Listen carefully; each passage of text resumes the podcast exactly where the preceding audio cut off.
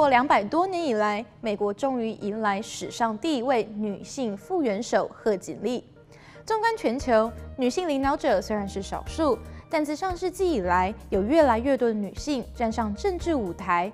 今天就为大家盘点一下近代那些出色的女性领导者。提到最出名的女性领导者，许多人第一个想到的会是柴契尔夫人，本名玛格丽特·希尔达·罗伯兹的柴契尔夫人，一九二五年出生于英国英格兰，父亲是一名杂货店老板。虽然教育程度不高，但对公共事务十分热衷，也对女儿的课业特别重视，这深深影响着柴契尔夫人。成绩优异的她，高中毕业之后被牛津大学录取，主修化学。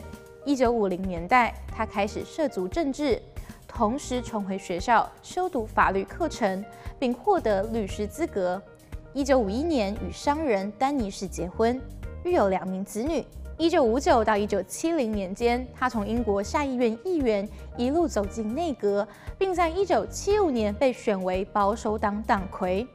柴契尔夫人发言犀利，是议会中名声远播的辩手。曾经对苏联强烈抨击，指出苏联不理会民意，把钱花在枪支而不是牛油，批评苏联重军事轻民生。苏联官方媒体《红星报》因此反击，称柴契尔夫人为“铁娘子”，这也成为世人对她最为熟悉的绰号。一九七九年大选，保守党大胜。柴契尔夫人成为英国第一位女首相，并且蝉联三任。在位十一年间，柴契尔夫人的评价十分两极。首先是她的经济政策，是让英国由工业社会转型成为现代服务业社会关键，但也使得英国传统产业衰退，失业率增加，贫富差距扩大。再来就是一九八一年因暴力活动而被捕的北爱尔兰人。想以绝食争取政治犯待遇，却被柴契尔夫人回绝，在国际间引发争议。回顾他的政治主张和行事风格，无疑完全展现了“铁娘子”这个称号，刚毅果断，永不妥协。而就在离英国不远处的德国，目前也正有一位女性领导国家，她就是安格拉·梅克尔。梅克尔出生于汉堡。婴儿时期，全家便随着牧师父亲移居东柏林北边的滕普林。大学就读于莱比锡大学，主修物理。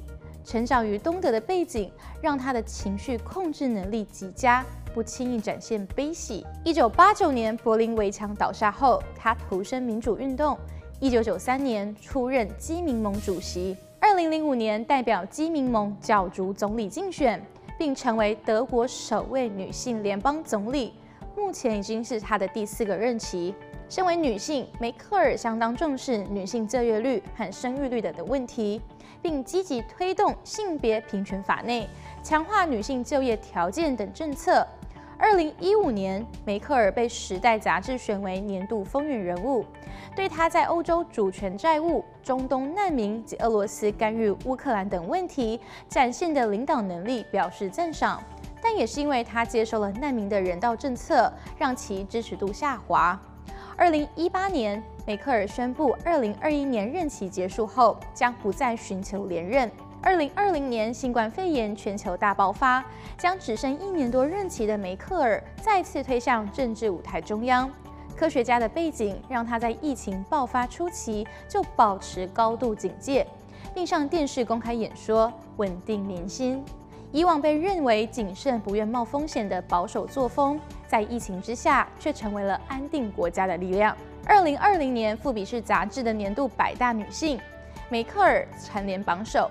欧洲十四个国家，百分之七十五的民众认为她的表现比其他欧洲领导人出色。除了柴契尔夫人和梅克尔，全球已然出现了许多女性领导者。二零一九年，法新社曾制作女性领导者地图。根据统计，目前有二十二位女性国家领导人，其中也包括台湾总统蔡英文。蔡英文出生于台北，是家中排行最小的女儿。高中毕业后，进入台湾大学法律系就读，之后分别前往美国康奈尔大学和英国伦敦政治经济学院深造，取得法学硕士和博士学位。回台之后，曾担任大学法律系教授。一九八六年首次投入政府工作，担任贸易谈判代表。一九九四年受前总统李登辉赏识，进行政院陆委会担任咨询委员，并在两千年升任主委。之后加入民主进步党，从不分区立法委员走进内阁，并被选为党主席。二零一二年首次参加总统竞选，但败给前总统马英九。他于二零一六年卷土重来，再次参选并顺利当选，成为台湾首位女性总统。二零二零年更以史上最高八百多万票连任。蔡英文首次任内推动年金改革、同性婚姻、转型正义等多项政策。专家认为，这些政策尽管获得年轻族群和进步派的人士支持，但却引发社会分歧。连任后更遇上了新冠肺炎这个烫手山芋，但蔡英文政府在疫情处理的表现，以民调结果来看，有高达百分之七十的民众满意，约百分之八十四的人认同疫情处理施政，也是蔡英文执政以来的支持度新高。出色的防疫成果提升了台湾的国际声望。然而，复杂的两岸关系和台海危机，夹在中美之间的尴尬处境等问题，该如何解决，将是蔡政府要面临的课题。介绍完欧洲和亚洲女性领导者，让我们将目光转回美国。史上首位女性副总统贺锦丽出生于加州奥克兰，父亲为牙买加移民，母亲来自于印度，两人均是加大伯克莱分校的学生。在校内认识后结婚，并生育了贺锦丽和其妹妹。父母离婚之后，贺锦丽与妹妹随母亲搬到加拿大，直到高中毕业后回到美国就读霍华德大学，之后进入加利福尼亚大学哈斯丁法学院，并取得法学院博士。